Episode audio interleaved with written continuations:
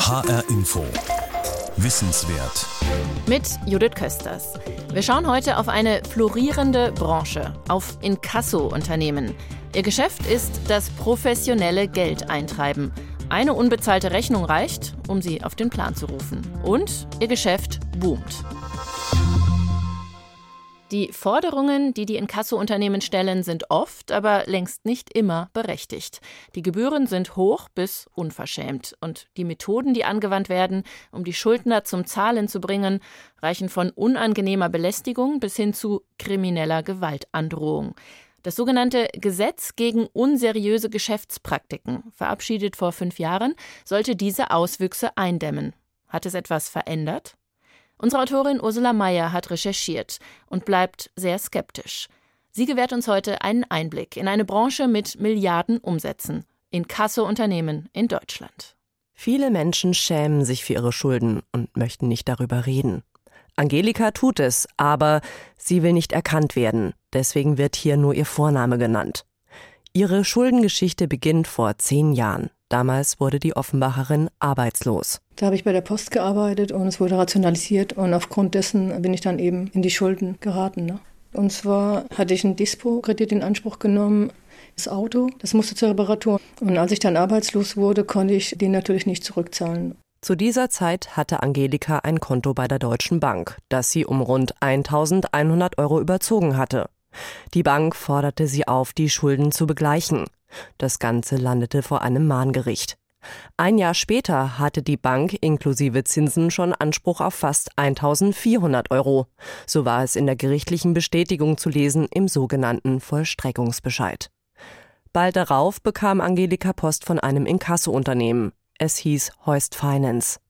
Fast jede Woche erhielt die Offenbacherin nun ein, zwei Briefe.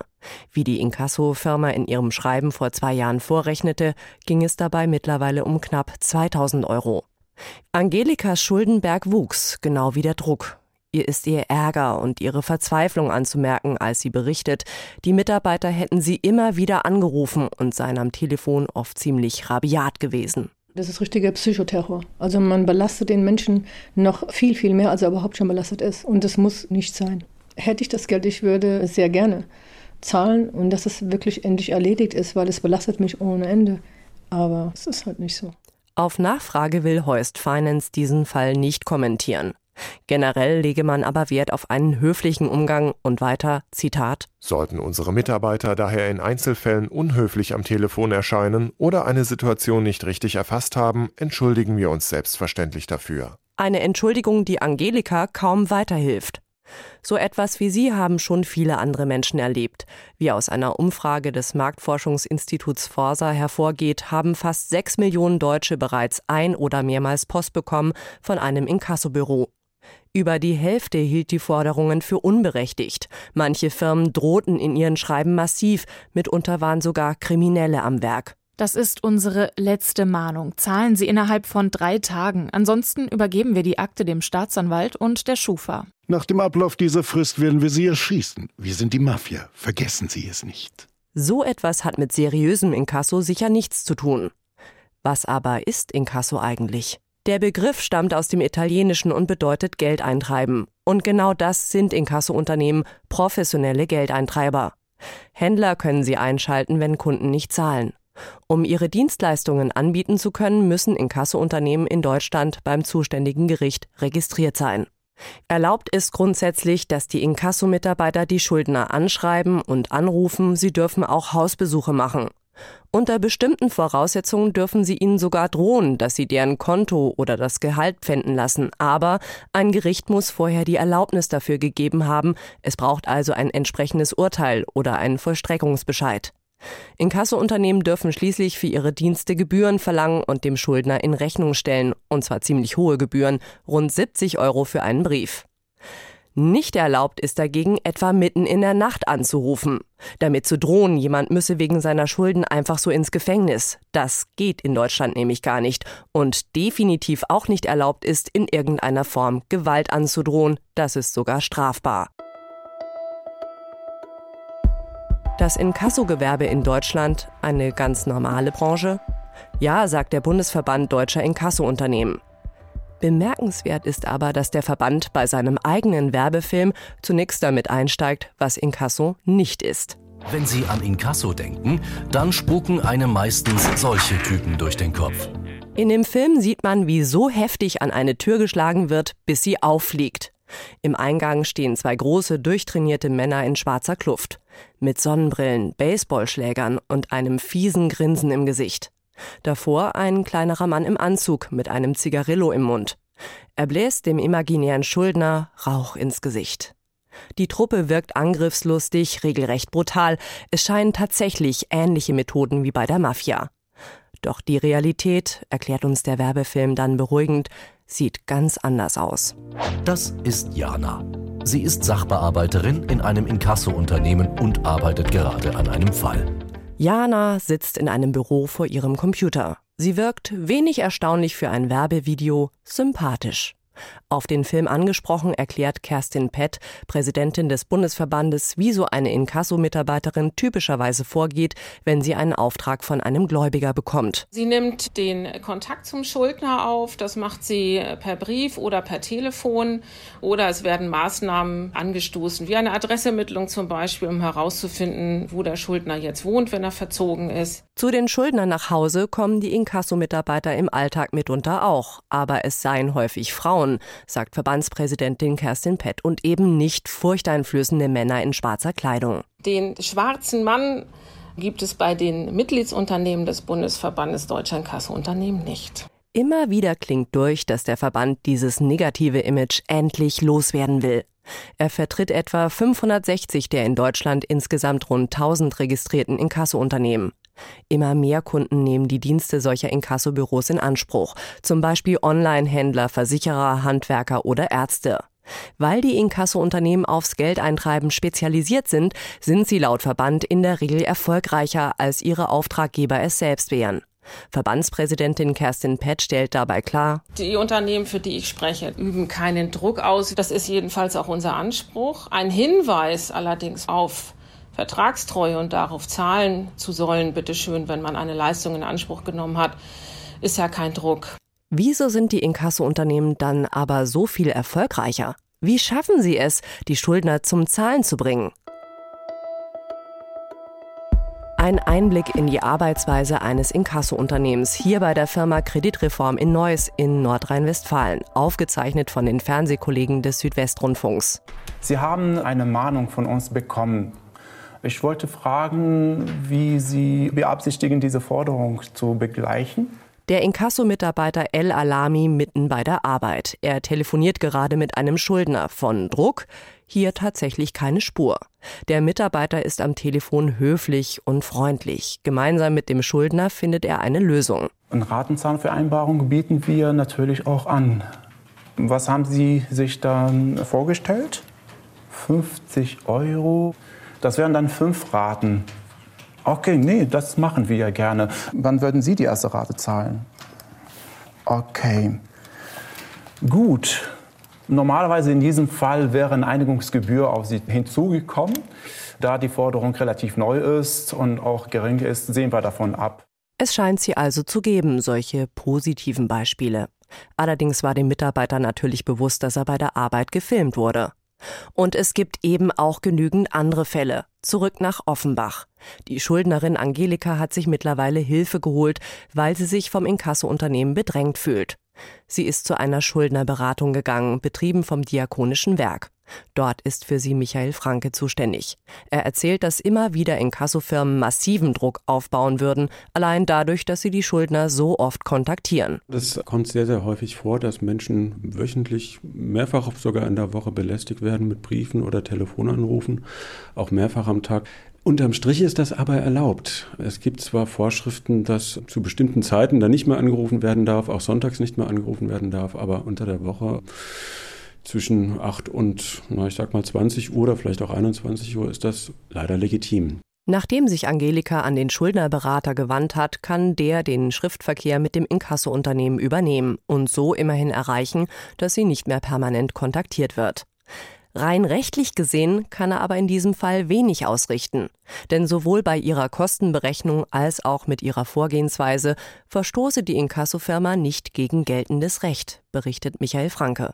Er kennt dagegen andere Unternehmen, die die Grenzen des Erlaubten zum Teil massiv überschreiten. Ich erlebe auch vielfach, dass von Inkasso-Unternehmen Drohungen ausgesprochen werden, wie wir haben einen Haftbefehl gegen sie.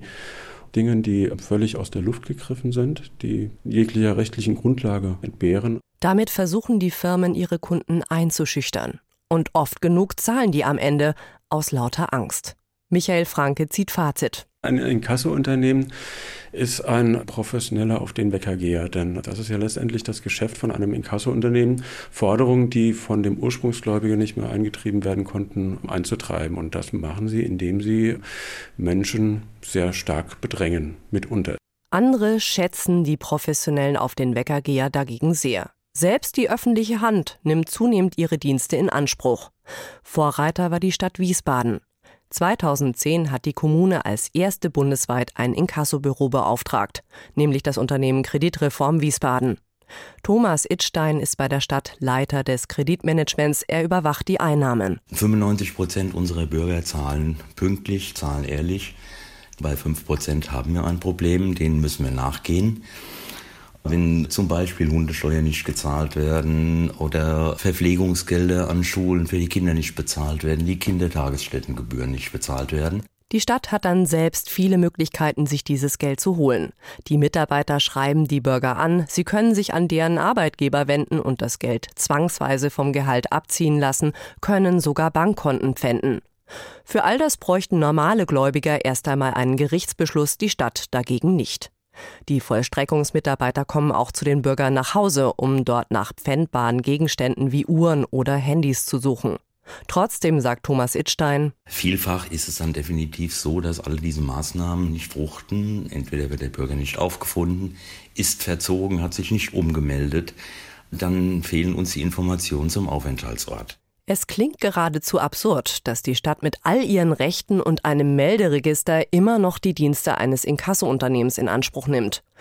Doch das fragt zum Beispiel auch bei Wirtschaftsauskunfteien wie der Schufa an, ob der Schuldner dort schon einmal auffällig geworden ist und seine neue Adresse bekannt ist. Den Stadtmitarbeitern wäre das zu aufwendig. Und oft stellt sich sogar heraus, der Schuldner ist gar nicht umgezogen. Das bekommen die Inkasso-Mitarbeiter nur heraus, weil sie dort auch einmal außerhalb der normalen Geschäftszeiten anrufen. Deshalb sind sie oft erfolgreicher, erklärt Thomas Ittstein. Beauftragt hat man die Inkassofirma im Rahmen einer öffentlichen Ausschreibung. Eine große Rolle hat dabei auch das Thema Datenschutz gespielt. Denn welcher Bürger will schon, dass ein Inkassounternehmen erfährt, warum er bei der Stadt in der Kreide steht? Für die Landeshauptstadt Wiesbaden eine Gratwanderung. Wir dürfen nur die personenbezogenen Daten, das heißt also Name, Anschrift und auch die Forderungshöhe, nicht aber den Forderungsgrund mitteilen. Das heißt also, das Inkassobüro erfährt nicht, ob es Steuerschulden oder ob es Mieten, Pachten, Forderungen sind, sondern die wissen nur, es geht um diesen Geldbetrag und so schreiben die auch den Bürger an. Und das hat der Stadt bislang über 300.000 Euro extra in die Kasse gespült. Geld, das die Kommune sonst nicht zur Verfügung hätte und den Bürgern wieder zukommen lassen will, etwa zur Sanierung von Spielplätzen, Schwimmbädern oder Bibliotheken. Wie der Bundesverband deutscher Inkassounternehmen angibt, treiben diese Unternehmen jedes Jahr über 5 Milliarden Euro an Schulden ein. Allerdings ist es ein Geschäft mit den Schulden und der Notlage anderer, manchmal sogar ein Geschäft mit der Angst. Dabei bitten die Inkassounternehmen die Schuldner oft kräftig zur Kasse.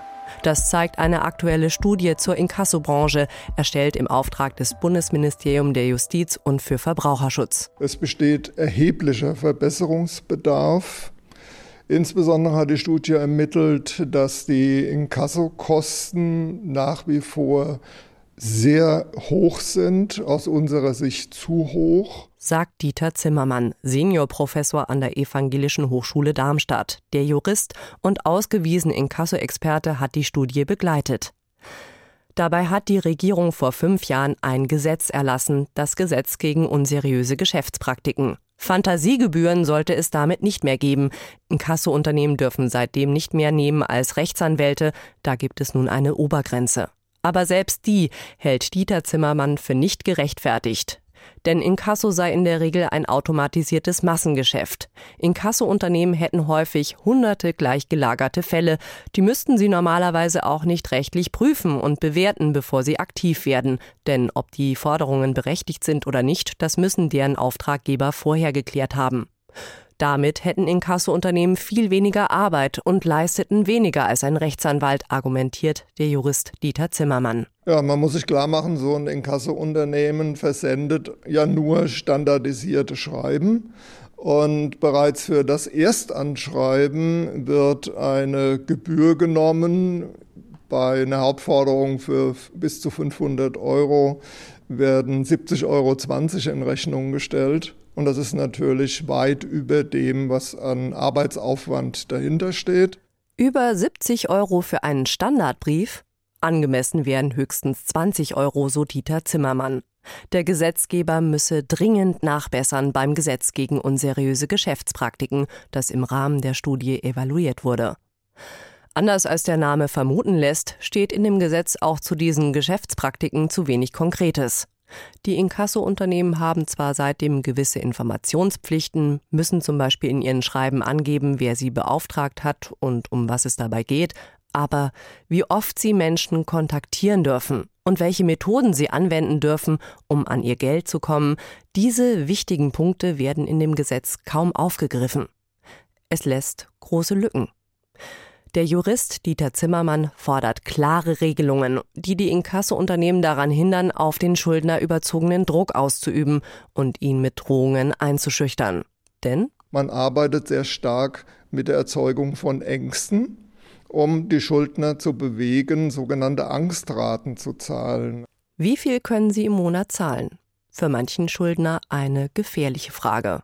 Er vereinbart eine Rate in der Hoffnung, seine Schulden einmal loszuwerden. Manche zahlen dann jahrelang und stottern von ihren ursprünglichen Schulden keinen einzigen Cent ab. Sie bezahlen rein die zusätzlichen Kosten, die die Inkasso-Unternehmen immer wieder neu erzeugen. Ein Teufelskreis. Beim Auftraggeber der Studie, dem Bundesministerium der Justiz und für Verbraucherschutz, heißt es, man werde die Ergebnisse der Studie ernst nehmen und nun mit allen Beteiligten Gespräche führen. Mit Schuldnerberatern, Verbraucherschützern und Wirtschaftsverbänden. Gerd Billen, Staatssekretär im Ministerium, sagt, es sei nicht akzeptabel, wenn Inkassounternehmen auf Schuldner unangemessenen Druck ausüben. Und da muss man über die Preise reden. Dann muss man gegebenenfalls auch über eine Deckelung von Inkassogebühren reden. Denn das war und ist notwendig. Das Gesetz, wie es 2013 verabschiedet wurde, hat nicht zu dem Ergebnis geführt. Aber unser Ziel ist es, zu einer Verringerung von Inkassogebühren zu kommen. Deshalb hatte man damals das Gesetz auf den Weg gebracht. Aber die Kosten sind seitdem im Gegenteil sogar weiter gestiegen. Auch das zeigt die Studie. Damit hat das Gesetz in diesem Punkt ganz klar seine Wirkung verfehlt. Ob man es nun noch einmal überarbeiten wolle und einen entsprechenden Gesetzesentwurf auf den Weg bringen werde, das könne er zum jetzigen Zeitpunkt trotzdem nicht versprechen, meint Gerd Billen. Für Verbraucherschützer steht außer Frage, dass das dringend notwendig wäre. Christina Buchmüller vom Bundesverband der Verbraucherzentralen fordert. Man muss dezidierter den Gebührenrahmen für die Inkassotätigkeit regeln, sonst nimmt die Branche, was sie kriegen kann. Völlig unverhältnismäßige Gebühren für das, was sie leistet. Horrende Gebühren, unseriöse Geschäftspraktiken. Neu seien all diese Probleme längst nicht, aber durch die Studie noch einmal ganz deutlich zutage getreten, meint Finanzreferentin Christina Buchmüller. Wie das Ministerium mit dieser sehr kritischen Studie umgeht, gibt allerdings zu denken. Normalerweise sind Pressestellen ja bemüht, Journalisten für Neuigkeiten aus ihrem Hause zu interessieren und für so wichtige Themen organisieren sie in der Regel Pressekonferenzen. Diesmal nicht. Im Gegenteil. Die Studie war längst abgeschlossen, da wurde man auf Nachfrage im Ministerium noch monatelang vertröstet. Dann erschien die Studie auf einmal, versteckt auf der eigenen Internetseite. Verbraucherschützerin Christina Buchmüller sieht das sehr kritisch. Wir bewerten das als intransparent und finden das keinen guten Umgang vor allem mit einem Thema, das schon beim Gesetzgebungsverfahren damals sehr in der Kritik stand. Und jetzt ist klar geworden, es ist nicht sinnvoll geregelt worden. Und dass das Ministerium hier nicht offen damit umgeht, das verwundert sehr. Vor allem, weil das Thema Inkasso auch im Koalitionsvertrag vereinbart wurde. Dort ist zu lesen, die Politik will in Sachen Inkasso die Regeln verbraucherfreundlich weiterentwickeln. Das sei eine klare Aufforderung zum Handeln, heißt es auch beim Bundesministerium der Justiz und für Verbraucherschutz. Doch mit der klammheimlich veröffentlichten Studie sendet man ganz andere Signale. Gesetze sind das eine, aber es muss auch kontrolliert werden, dass sie umgesetzt werden. Bislang sind dafür je nach Bundesland unterschiedliche Gerichte zuständig, in Hessen das Oberlandesgericht Frankfurt. Doch auch da weist die Studie deutlich darauf hin, dass die Aufsicht bisher nicht richtig gut funktioniert. Inkasso-Experte Dieter Zimmermann erklärt. Vor allen Dingen in den Bundesländern, wo mehrere Gerichte zuständig sind, ist das natürlich nur so ein ganz kleines Aufgabengebiet für einen Richter. Das heißt, er ist auf diese Inkasso-Fragen nicht speziell hin fortgebildet. Es finden auch so gut wie keine Fortbildungen für die aufsichtsführenden Gerichte statt und der Austausch von Informationen lässt sehr zu wünschen übrig. Selbst beim Bundesministerium der Justiz und für Verbraucherschutz räumt man ein, die Aufseher hätten bisher kaum Bußgelder verhängt oder Unternehmen gar die Zulassung entzogen. Die Autoren der Studie schlagen daher genau wie Verbraucherschützer vor, die Aufsicht stärker zu vereinheitlichen. Das unterstützt sogar der Bundesverband deutscher Inkassounternehmen. Dass so ein Verband von sich aus fordert, die eigene Branche strenger und effektiver zu kontrollieren, ist doch sehr ungewöhnlich. Idealerweise soll dafür eine einzige Stelle zuständig sein. So weit will man im Ministerium dann doch nicht gehen und könnte sich gerade einmal vorstellen, pro Bundesland nur noch ein einziges Gericht damit zu beauftragen. Währenddessen können immer mehr Menschen ihre Schulden nicht begleichen und bekommen deshalb mit Inkasso-Unternehmen zu tun. Wie aus dem Schuldneratlas der Wirtschaftsauskunftei Kreditreform hervorgeht, fehlte zuletzt fast sieben Millionen Privatleuten das nötige Geld, um ihre offenen Rechnungen zu begleichen. Ein fataler Trend. Bei den Schuldnerberatungen gibt es zum Teil lange Wartelisten, erzählt Thomas Zipf, seit rund 30 Jahren als Schuldnerberater in Darmstadt tätig. In den Anfangszeiten der Schuldnerberatung waren es fast ausschließlich Einkommensschwache, Kinderreiche, Schlechtverdiener und mittlerweile geht das durch alle Bevölkerungsschichten. Auslöser ist oft, dass jemand seine Arbeitsstelle verliert. Thomas Zipf gibt ein Beispiel. Ein Ehepaar wohnt zusammen mit seinem Kind in Frankfurt und verdient insgesamt monatlich 2000 Euro netto. Bei den hiesigen Mieten im Rhein-Main-Gebiet ist das natürlich schon sehr eng. Diese Familie ist nicht allzu weit weg vom Existenzminimum. Wenn hier der Hauptverdiener arbeitslos wird, da bricht ein Haushalt natürlich ganz schnell zusammen. Die letzte Handyrechnung wird nicht bezahlt und schon kommt ein Schreiben einer Inkassofirma ins Haus. Oft hat der Schuldnerberater erlebt, dass die Schuldner dann psychisch unter Druck gesetzt werden, dass Ängste geschürt werden. Die dann dazu führen, dass wenn ich auf die Familie zurückkomme, die ja eigentlich kein Geld mehr haben, um schon die pure Existenz zu sichern, die mit der Miete Probleme haben werden, dass die dann aus Angst vor dem, was passiert, anfangen, Raten zu zahlen. Die dann natürlich erst recht dazu führen, dass es finanziell noch enger wird. Wie also umgehen mit so einer Situation?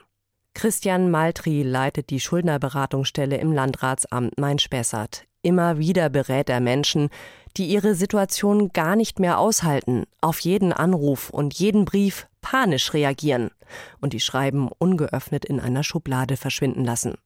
Das sollten Sie auf keinen Fall, rät Christian Maltri. Aber sie sollten auch nicht blind bezahlen, sondern die Forderungen des Inkasso-Unternehmens zunächst überprüfen, denn ein Inkasso-Unternehmen ist ein Wirtschaftsunternehmen, das eine Forderung stellt, die berechtigt sein kann, aber nicht unbedingt berechtigt sein muss. Versteht jemand ein Schreiben nicht, sollte er sich beraten lassen, etwa bei einer Schuldnerberatung oder einer Verbraucherzentrale. Außerdem sollten sich Verbraucher nicht ungeprüft darauf einlassen, ihre Schulden in Raten abzuzahlen. Denn, so erklärt Christian Maltri, solche Vereinbarungen gingen oft zu Lasten der Verbraucher. Schließlich sollte sich niemand von einem Inkassobüro einschüchtern lassen, auch wenn das mitunter schwerfällt. So sagt die betroffene Angelika. Ja, Mafia-Methoden sind es eben. Ich finde es auch diskriminierend, was da oftmals gesagt wird, ne? dass man einfach ja etwas ganz Kleines ist. Man wird überhaupt nicht beraten, wie jemand, der jetzt Mensch ist. Also einfach, man ist eine Nummer, entweder zahlst du oder wir machen dir das Leben zur Hölle. Zahlen kann Angelika nach eigenen Aussagen aber nicht. Denn sie bezieht im Moment Arbeitslosengeld. Und so wird sie noch länger mit dem Inkasso-Unternehmen zu tun haben, auch wenn sie es am liebsten los wäre.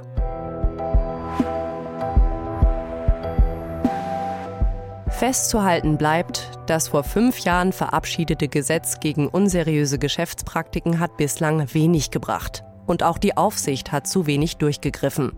Das hat die vom Ministerium selbst in Auftrag gegebene Studie in aller Deutlichkeit gezeigt. Die aber behandelt die Bundesregierung stiefmütterlich. Obwohl sie in Sachen Inkasso eigentlich Hand anlegen will und das in ihren Koalitionsvertrag explizit hineingeschrieben hat, bleibt doch am Ende der Eindruck, dass die Politik bei der Umsetzung erstaunlich zögerlich ist. Sie scheint gegenüber der einflussreichen Inkassobranche einzuknicken. Vielleicht weil Kommunen deren Dienste selbst nutzen, vielleicht weil sie auch einfach die Unternehmen schützen will, die ohne Inkasso auf offenen Rechnungen sitzen bleiben könnten. Einen gewissen Wildwuchs scheinen die Politiker in jedem Fall in Kauf zu nehmen, aber das geht eindeutig zu Lasten der Verbraucher. Ein Gesetz, das wenig gebracht hat. Ein Branchenverband, der genau um sein schlechtes Image weiß und der selbst im Chor mit Schuldner, Beratern und Verbraucherschützern nach einer strengeren Aufsicht ruft. Und ein Ministerium, das die selbst in Auftrag gegebene Studie beinahe zu verstecken scheint. Ursula Mayer über eine wirklich besondere Branche in Kasso-Unternehmen in Deutschland. Wenn Ihnen diese Sendung Lust gemacht hat auf mehr rundum gut recherchierte und wissenswerte Themen, dann empfehle ich Ihnen unsere Podcasts auf hrinforadio.de. Oder Sie laden sich die ARD Audiothek App auf Ihr Smartphone runter. Auch da gibt es ein riesiges Angebot an spannenden Sendungen. Mein Name ist Judith Kösters.